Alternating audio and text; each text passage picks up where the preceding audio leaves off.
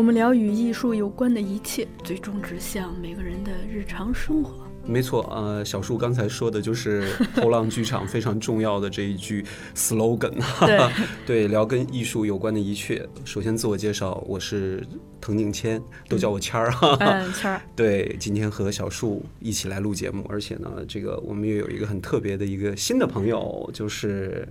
左爷，今天我们在一起来聊的这个主题呢，其实是呃我们三个人共同看过的一个电影，分别都给我们留下了很深刻的一个印象。而且呢，这部电影在这两天呢，也是成为大家热议的一个话题。呃，可能很多人对于这部电影呢，一早就已经关注到了，只是在最近它呃定档上映之后呢，大家看过电影之后呢，都会有自己的一番感受和解读。我们所说的这部电影呢，就是来自于张艺谋导演最新推出的这部影片。一秒钟。那刚才我们在私底下聊的时候呢，就是总结出来，每个人对于呃《一秒钟》这部电影呢，都有不同的一个切入的一个记忆点。我觉得看完一个电影的时候，这个记忆点实在是一个很特别的一个东西的存在。我不知道小树你这边对于《一秒钟》在看完之后这么长时间再来回忆它的时候，第一个记忆点是什么？就是张译他在奔跑的那个声音和他那个。干枯的嘴唇以及黑豆豆的眼睛，嗯，是从演员的这个角度。对对，包括他头上的那个帽子上的那些汗蒸发之后的盐。嗯嗯，那我觉得我们就先从这个小树所所提出来的这个表演这方面来聊一下一秒钟。嗯，我从我个人角度来说，我对于这部电影，可能我觉得所有吸引我在表演方面这个点。其实是有两个，嗯，一个是刚才小树所说的这个张译的这一些很细微的这种表演的这些形式上面的一些东西，还有呢就是属来自于范伟他所带来的那种冲淡电影非常悲情的这样的一个底色的一个幽默感十足的这个表演，嗯，这两种风格完全不同的这种组合，就带给观众就是有一种内心的一种情绪的一种宣泄，还有一种就是。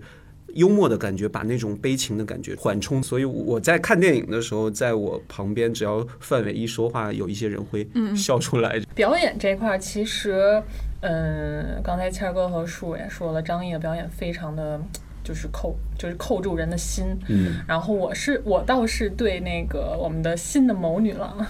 刘浩 刘浩存，我是觉得她特别的抓我，就是她一出现，她的那个眼神儿，嗯，我觉得哇。简直就是瘦版的福原爱，是那个风格和不是那个样子，他的样子以及他的眼神就是特别的纯净，然后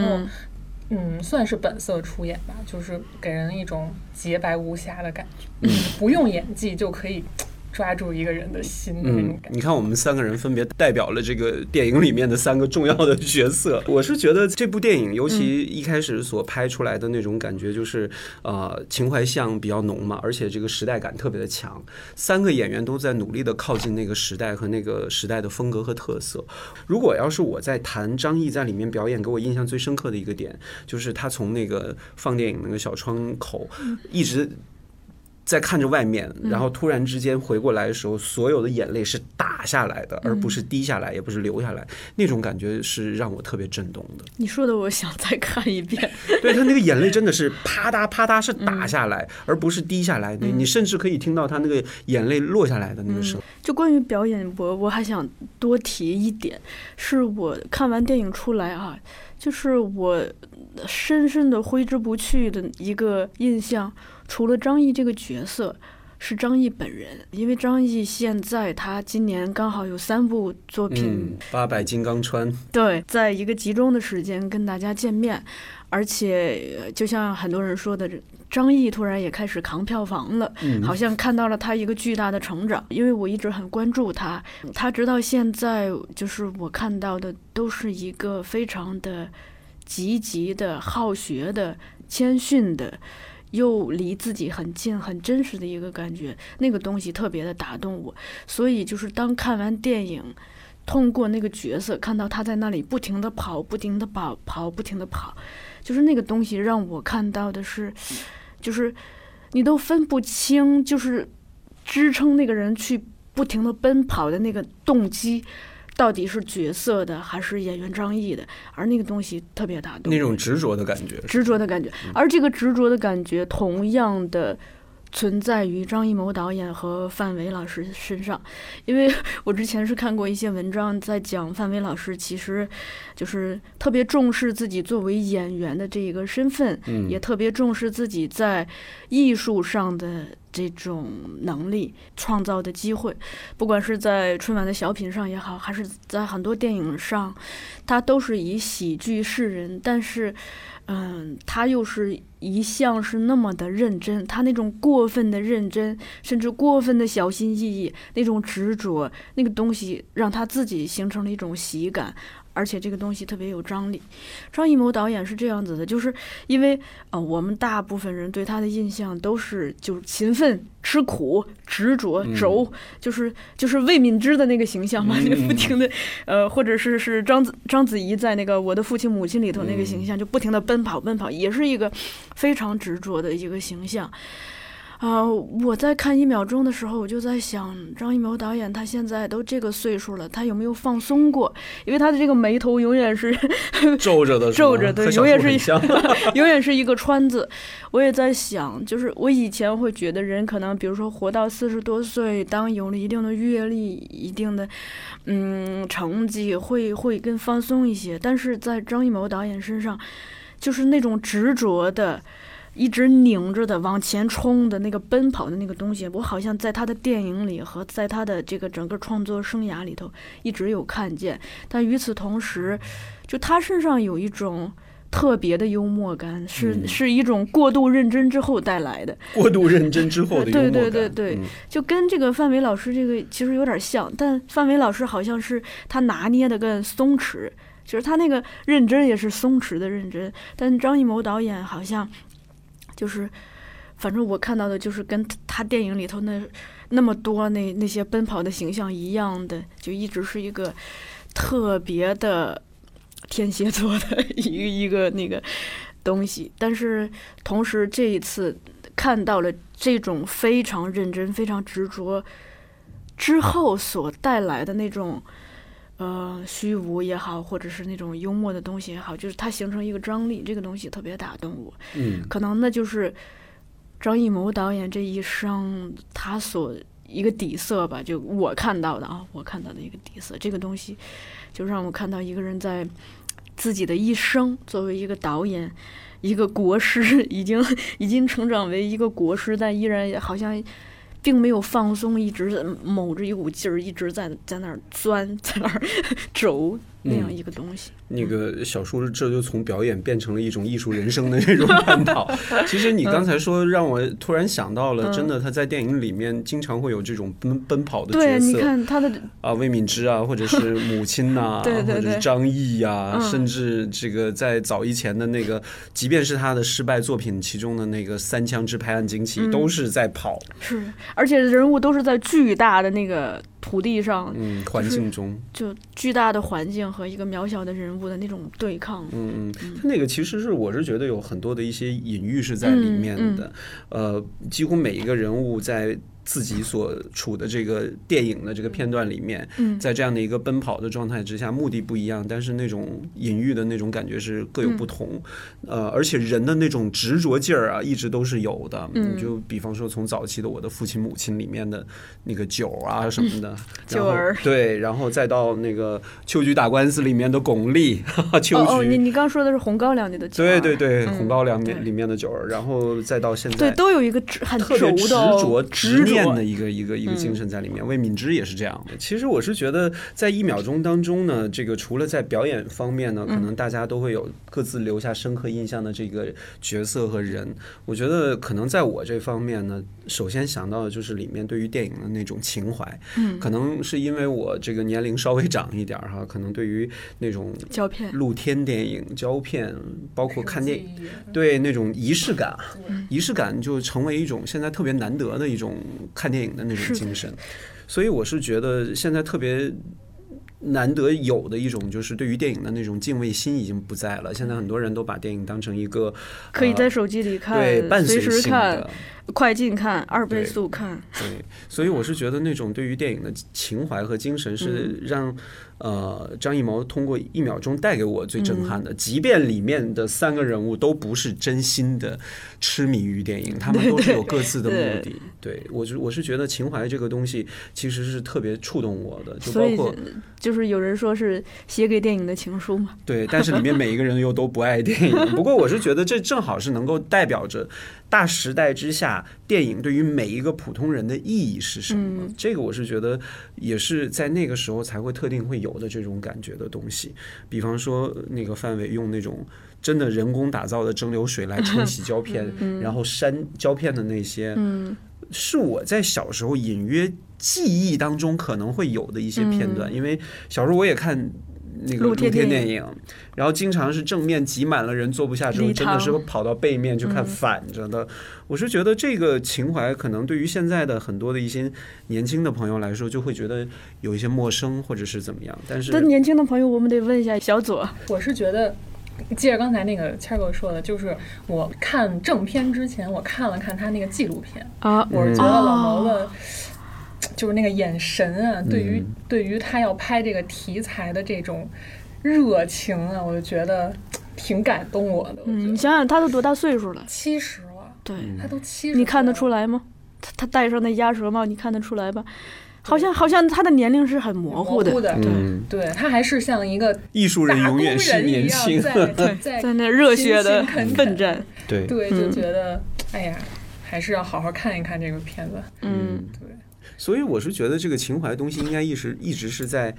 张艺谋导演的这个内心里面的，所以他会一直不断的会在拍同一个时代背景的东西，甚至虽然他每一部戏都在努力的突破和尝试，但是这种最开始原始对于电影的那种精神和那种执着的那种态度，是在他电影当中是可以看得到的。哎，那个小左有这个关于这方面的记忆吗？露天电影呀，礼堂电在去礼堂看电影啊，这种这种跟过节似的，不是工人俱乐部吗？哎，现在还有哎，现在就是在之前我租的一个房子旁边，劲松电影院，嗯，他那就是用礼堂改，嗯，然后现在还是会有很多大爷大妈去那儿，就是作为他们。去买票去哦，中的一部分，嗯，可能电影票价也比较便宜，相对来说，非常的便宜，而且他们的观影方式也非常的特别，特别就是非常的原始，就是他们不介意大家走来走去，就是别人走来走去，他们也不会说啊坐下坐下什么的，挡什么对对对，没有，它是一种生活，他不是去那儿学习的，对他就是很自由。哎，你你说这个，我我唤起了一些记忆，真的真的。是这样子的。首先是那个我小时候听我大姨讲过。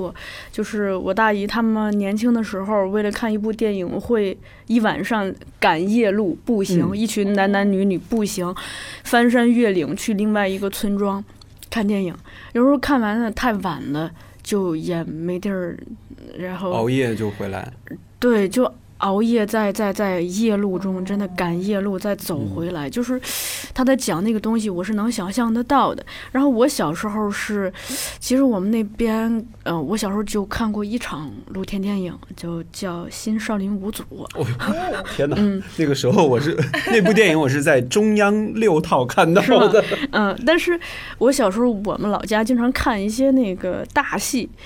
就看那种东西的时候，的确是它有一种过节的感觉。就是首先是小商小贩儿都来了，他那个卖糖葫芦的、卖卖什么棉花糖的都集市。对对对，然后就是真的是男女老少大家坐在那里，而且我也在那种场合里头经常遇见很多很意外的熟人，比如说你的小学同学啊，比如说是那个遇见一个远房亲戚，就为了一部电影，为了一一场戏，是，而且那个。我特别喜欢那种感觉，就是大家好像。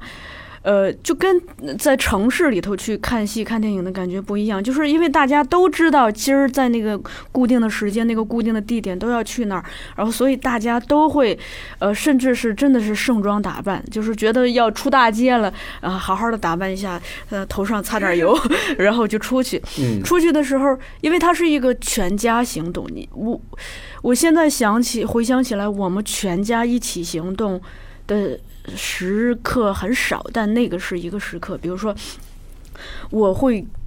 长这么大头一次看见我的。父亲愿意等待我的母亲跟他同行去赶往一个地方，然后小朋友们在那儿各种玩儿，然后我是特别喜欢观察，因为老人和老年人会喜欢坐在一起，还一边看一边议论，然后那个呃中年人和中年人在一起，可能有一些爱看的看，不爱看的在边上打牌，然后呢，我特别喜欢看那个这个过程中小孩子在那里头穿梭，以及啊青年男女趁机谈恋爱，这是我。看戏之外的一大乐趣，嗯，我看到了一个就是整个社会的一个生态，老人、孩子，呃，这成年人。小树的观察能力是从那时候就开始培养的，真的，真的，真的。你让我想起谁了？谁？就之前我看的那个一个纪录片导演，一个日本纪录片叫小川伸介，他有一句话就说的特别。打动我，就是放电影，就把电影放之后才叫一个完整的电影的结束，是电影的一部分。就是说他特别在意放电影这个事情，就是说他不在意任何场所呀、任何条件呀，只要能放，他就觉得哇，这是我电影完整了。哦，这点，因为我们在看那些的过程中，还有一些什么呢？就涉及到就小孩怎么样跟家长讨零花钱，因为别的小朋友买了棉花糖你没有，或者是好不容易跟家长要了五块钱丢了。哎呦，就有很多这样子的，就丢了着急呀，或者是突然又捡到了另外的十块钱，就是那种窃喜。哎呦，这可不要被发现！我希望我们节目有视频，可以看到小树现场的表演。对，赶紧拿着这十块钱，真的是就买好多好吃的。这些经验都有。难道不是要交给警察叔叔吗？哪有警察？包括小时候就是那种场合，我们特别想消费，家长不给钱，我们就从家里头，嗯，偷出来很多。破钱就是掉了一块什么的，试图蒙混过关，反正就是它变成了你看电影、看戏的那个乐趣，其实已经被那个你在整个过程中为了参加这个这个活动的那种心情和那个。嗯，就是那个好像更更更变成了一个主体。我觉得这个时候应该就把小树安排到那个帮助冲洗胶片呢，在那边就开始去蒸蒸馏水啊，这个群众里面是比较合适的。我自己呃，关于胶片，我自己有一个经验，是因为那个呃，首先是我上学是在那个经常去小西天看电影嘛，我跟那几个放电影的大叔关系混的还不错，所以我有时候有可以有机会进到那个。放映室，呃，然后呃，就是放映的那个，我可以看到他们 看看到他们看到他们换盘换盘，然后以及那个他们有时候会有一些废的那个胶片不要就扔了，我会捡起来，然后自己收藏起来。嗯，还有呃，这这你也做了一个灯罩是吗？对。我做了一个针线盒，然后还有就是我写论文的时候，因为需要呃，我是关于台湾电影的，需要看到电影，我就是在搜集资料的过程中认识了台湾电影资料馆的一个人。这位先生他是呃台湾电影资料馆里头管理这个胶片的，我就去到了台湾，然后我在去的之后。他把我带到了，就是台湾电影资料馆，当时叫树林片库，带到了那个片库。他已经提前给我调好了一车一推车的那个胶片，是我写论文要用的。然后呢，他把我带到一个他们一个工作台，那个房间我现在都记得，就是首先你进去之之前要脱鞋的，然后进去之，呃之后会给你戴一双白手套，都是仪式感哈。戴上白手套，它有一个。像剪辑台一样的东西，就他把那个推车已经推进来了，一车胶片，然后他是教我怎么样给自己放电影，以及怎么样倒带，然后怎么样反复的看一段，就有过这个过程，在那个过程中中你是可以。闻到胶片上的那个味道，冲洗胶片的那个药水的味道。其实我们明明要聊一个电影，却聊起了很多情怀的东西。我觉得这个也是这个电影很奇妙的东西，就是它可能是就和里面所呈现出来的那个主题一样，每个人对于电影对于自己的意义都是不同的，但是电影就是一个。能够记载很多回忆的，或者是成为一个载体的东西，就包括在看这部电影的时候，会想到很多的一些往昔的回忆，会想到很多同类的电影。对对，就比方说像这个之之之前就是国外很知名的那个迷影电影的一个很范本的一个作品《天堂电影院》。电影院。我跟你讲，《天堂电影院》，我还有另一个故事，就是是这样的。故事好。就刚才认识的那个台湾先生啊，他在那个资料馆待了有十几年。所以是很资深了。他有一段经历，他就讲，他说他在大约他在十七岁生日那天，跟朋友一起去到台湾一个专门放色情电影的那个电影院，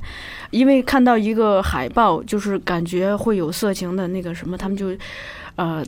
特别害羞，就跟第一次买避孕套似的，就很害羞的进去，结果发现被骗了，被海报骗了，因为里头什么都没有。后来他做梦也没想到，过了好多年之后，他去到台湾电影资料馆工作，他其中就发现了一盒胶片，就是那里头都是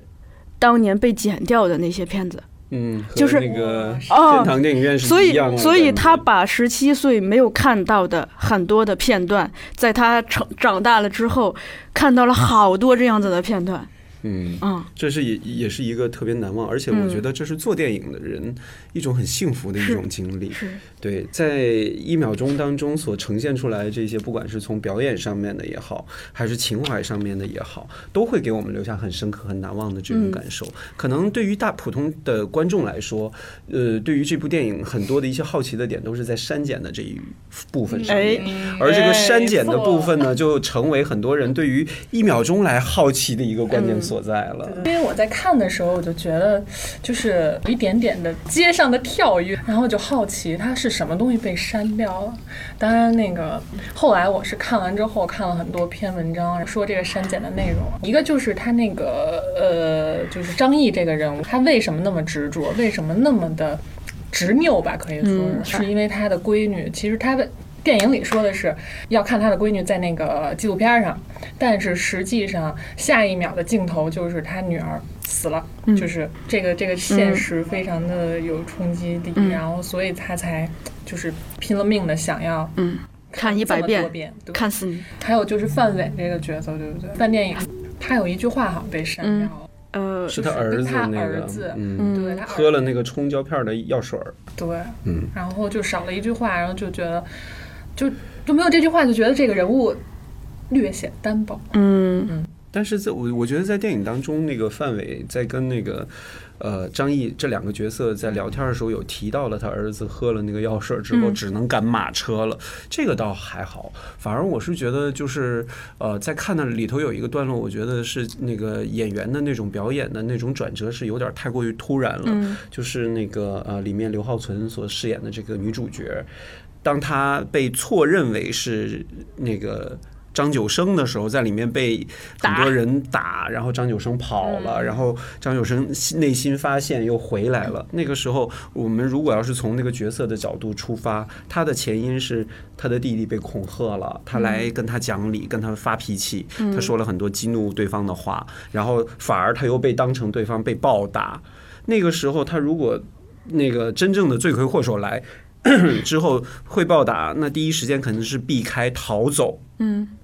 然后不会留在现场，甚至可以加入其中打他。是但是呢，这个这个刘浩存所饰演这个角色之后，就有一个停顿之后，立刻就反扑过去来咬其中的人。我觉得这个这个角色的这个情绪的这个转折有点太过于突然了。这个就是后来我在看其他相关的一些这个解读的文章，就是说就是在这一幕之前。啊，张译所说到了一些关于女儿的这样的一些回忆的一些故事，也就是说，他知道张译女儿的事情，对他才对这个人物有所有所转对哦，对，然后那一段我是觉得，哎，太突然了。他明明一肚子的委屈，然后被暴打，然后那个最后人家来把他解救，他不跑，反而要留下来帮那个人，最后还被他一起捆起来了。嗯 对，所以我是觉得这一点，如果要是真的没有那样的一些修改的话，可能会让这个人物的这个情绪的这个线会更加的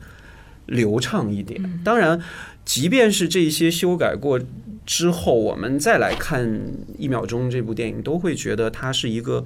很有这个。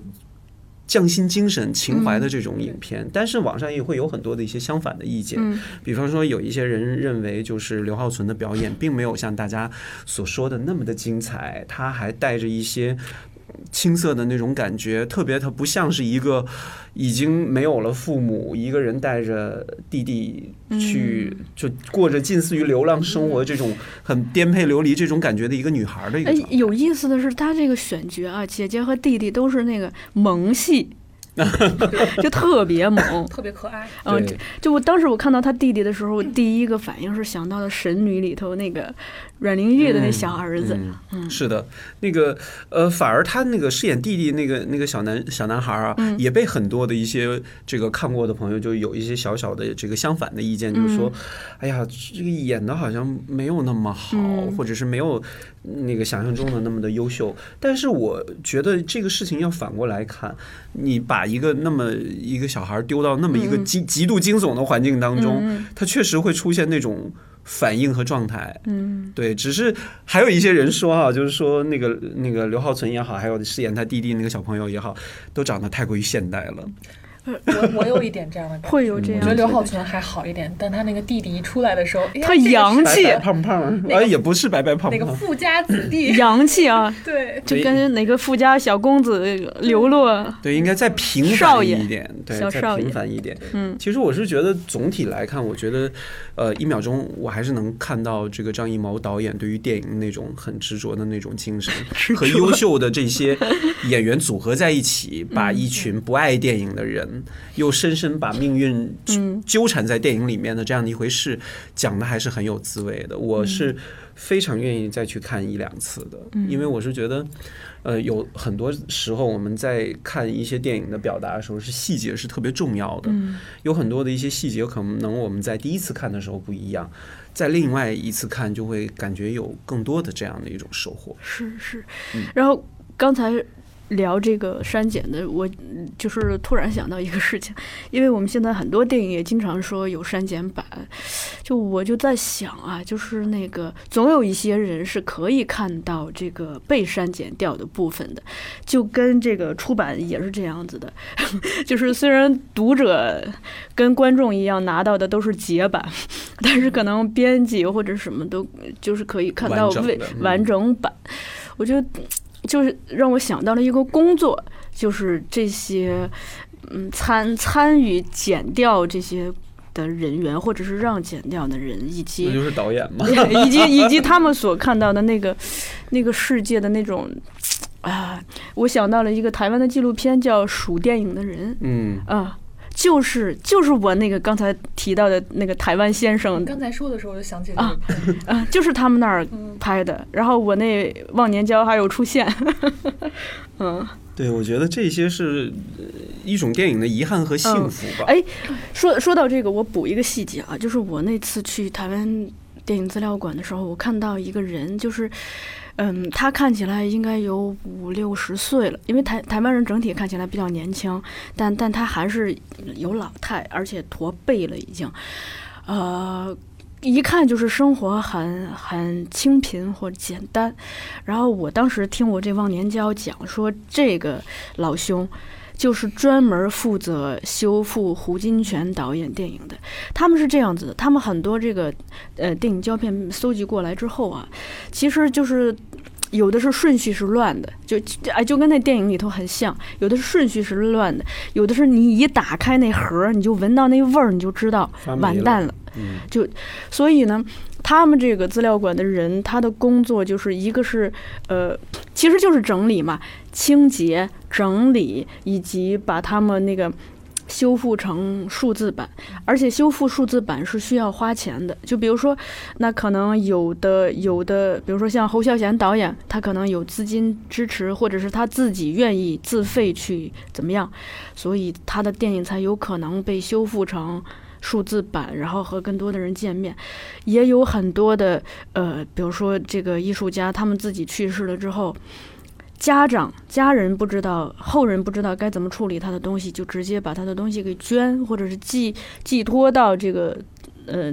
台湾电影资料馆，然后可是这些东西呢？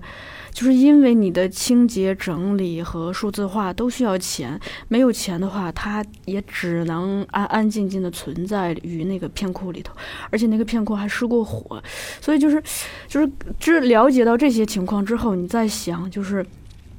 在那里工作的那个清贫的人，因为我忘年交一直说自己是夏如花，哎，叫什么？有事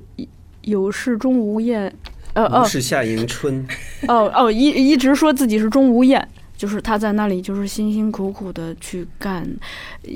因为他干了十几年嘛，不停的去做这些事情，但其实他们的收入很微薄。哎呀，跟我们编辑很像，收入很微薄，但是他们知道这个东西，就是那个东西本身给他一种很特别的，像像梦或者是像电影给我们的感觉吧。嗯，就是像，特别是你比如说像那个老先生，他自己每天在那儿修复胡金铨导演的电影，我觉得也是一种对话吧。嗯，就。那个，你看，我们聊一部电影，聊出很多关于情怀的东西哈。虽然里面，呃，也聊了一些关于表演、关于删减一些段落，但是，呃，更多的这些情怀的东西，是我们从一秒钟钟当中所感受到的。我相信这也是很多朋友跟我们也会有同感的。那我们这一期的这个这个话题哈，就聊到这儿，和大家聊一秒钟。有机会的话，我们真的可以去聊聊电影修复，因为我认识的一些朋友也是专门从事电影修复的，这个是完全可以请他请。他们来和我们一起来做的，那我们就谢谢小树，谢谢左爷。好，希望我们下一次有机会再和大家一起来聊聊，嗯，比较有话题性的这些电影。如果大家有什么样的一些这个和我们有什么互动啊、沟通的，都可以给我们留言。对，也可以给我们提选题嘛。对，以及在我们的这个后浪剧场的微博来跟我们一起互动。好，今天就这样，拜拜，拜拜，拜拜。听时间的声音逐渐散去，耳边的风不断的响起，总是有一曲千丝万缕，给素昧平生却擦肩而过。